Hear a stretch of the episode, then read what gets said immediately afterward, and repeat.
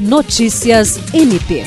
O Ministério Público do Estado do Acre, por meio da Diretoria de Planejamento e Gestão Estratégica, DIRPLAN, vem auxiliando as unidades ministeriais com o objetivo de orientar e facilitar a elaboração do Plano Operacional de Atuação POA, a partir das diretrizes estratégicas da instituição para o biênio 2022-2024.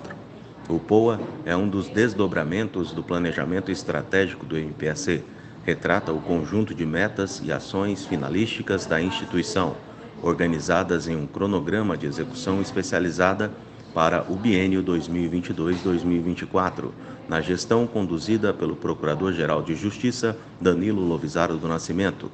A elaboração e envio do POA está ocorrendo exclusivamente por meio do Sistema Integrado de Gestão Administrativa SIGA. William Crespo, para a Agência de Notícias do Ministério Público do Estado do Acre.